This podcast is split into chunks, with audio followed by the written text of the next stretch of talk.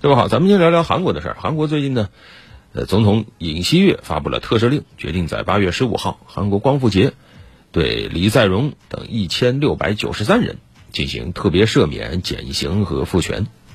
韩国媒体翻了一下，这里面最值得关注的就是李在镕。然后呢，仔细找了一下，有没有前总统李明博呢？没有，哎，都姓李，怎么一个被特赦，一个没有呢？实际上，这个特赦名单呢很有门道。为什么要特赦李在镕呢？实际上，韩国国内是有争议的啊，但是最终还是达成了共识，认为这个事儿，它实际上已经不再是韩国的什么财阀呀、政治团体的游说了。重要理由是，三星集团的商业决策已经关乎到整个韩国的国家利益。啊，李在镕是谁？三星电子的副会长，实际上的掌门人。之前呢，因为朴槿惠时期的干政案，获刑两年半，实际上已经刑满释放了。但是呢，问题在于他出狱以后还有一个处罚，就是五年内限制就业。那么这回呢，就是说复权啊，你有了就业的权利，去哪就业？显然回三星当掌门人呗。值得注意的是呢，这次正好又赶上美国总统拜登签署芯片和科学法案啊。之前呢，美国还宣布要成立一个芯片四方联盟啊，要拉着韩国、日本以及中国的台湾省，这都是美国想鼓捣的一个圈子。那么很多人说，那美国是不是想把日韩呢，甚至包括台湾省的一些企业都抢到美国去啊？啊，或者把这些企业都变成美国的企业呢？那到时候像韩国三星这样的企业怎么去应对呢？啊，那么这次尹锡悦让李在镕你赶紧出来工作，某种程度上也是在为韩国的芯片等等企业寻找出路啊。这回李在镕一拿到复权的这样一个大礼包以后，韩国资本市场立刻就有了反应，三星电子的股价一下就上涨了啊。那，李在镕能起什么作用？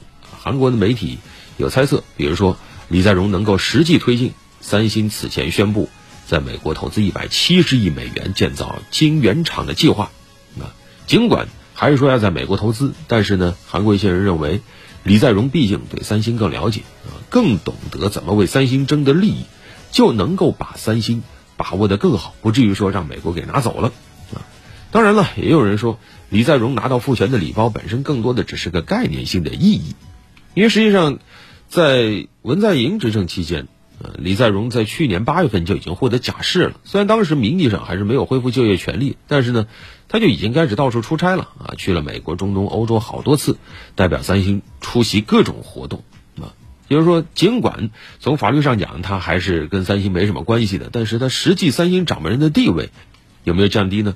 恐怕是没有的。你像去年十二月份，李在镕当时还前往美国啊，当时外界评价这叫半导体外交。当时还作为外企代表被单独邀请到了美国白宫啊，去密会拜登的核心幕僚。之后就有了刚才说的啊，三星要在美国投资一百七十亿美元啊，建一座晶圆代工厂的这事儿啊。要知道这么大的事儿，真的和李在镕没有关系吗？啊，这可是目前三星在美国最大的一笔投资啊。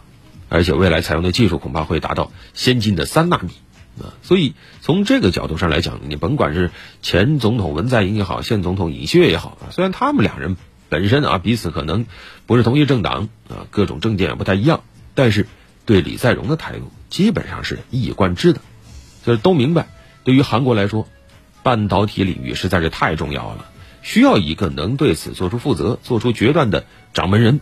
啊，那如果说三星的掌门人李在镕始终还背着个法律限制，没有办法真正的这个指挥三星的话，那对于韩国整个半导体产业的发展，包括参与国际竞争，可能都不利啊。所以，呃，也有人评价李在镕特赦的背后，它实际上折射的是韩国对于全球半导体领域的一种野心，怎么继续确保半导体领域的供应链从设备设计、代工到市场都别受影响。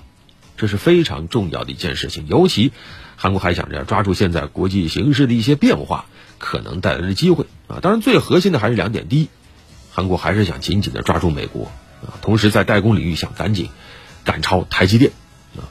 韩国呢，半导体整个产业对美国的依赖度也非常的高，甚至有人盘算了一下，可能接近一半啊。如果跟美国搞不好关系，从设计到硬件到设备到材料，可能都会受影响。那到时候。可能就会被台积电给远远的甩开，甚至可能在美国即将的一轮投资里，连代工的机会都拿不到。而另一方面，三星啊，甚至整个韩国也绝对不想放弃中国市场，因为对于企业来说，光有技术但没市场那也没用啊。而且对于像三星这样的大企业来说，它除了芯片以外，还有很多很多其他的在华产业，这一整个大的生态，它也不希望影响其他的一些领域。所以，尽管目前来看，韩国半导体产业在全球半导体产业的大格局里是有优势地位的，但是接下来问题就在于怎么力所能及的搞好平衡啊。所以，从韩国政府的角度来说，那赶紧为这些企业啊，为这些财阀赶紧松绑。同样的道理也出现在另外的一些名单。你看这次尹锡悦的特赦名单里，除了李在镕，还有你看有乐天集团的会长邢东斌啊，也是特别赦免复权。韩国东国志钢会长张世宙啊，韩国 STX 集团的前会长姜德寿也都特赦了。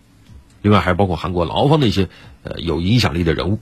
总之就是希望一次特赦能把韩国劳资双方有影响力的，但是呢却背了一些法律麻烦的一些人物。尽量都松绑，啊，来提振韩国的经济。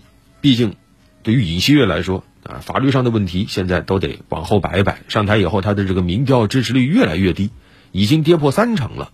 如果经济方面还不好看的话，那他恐怕这个执政之路会很难走。另外，韩国媒体还特别看了一下此次特赦名单里，几乎啊和前政界人物是无缘的。你像韩国前总统李明博，啊，前。庆尚南道的知事金庆珠啊，这都是韩国外界看好的，可能进入特赦名单里的人，但是，通通都没有拿到特赦，啊，当然也很有意思。韩国媒体还披露，李明博日前表示说，自己如果被赦免，可能会影响到韩国政局的稳定，所以接受不赦免。正如尹锡悦自个儿说的啊，这次赦免是以促进民生经济复苏作为重要考量依据的。好了，本期咱们就聊这么多。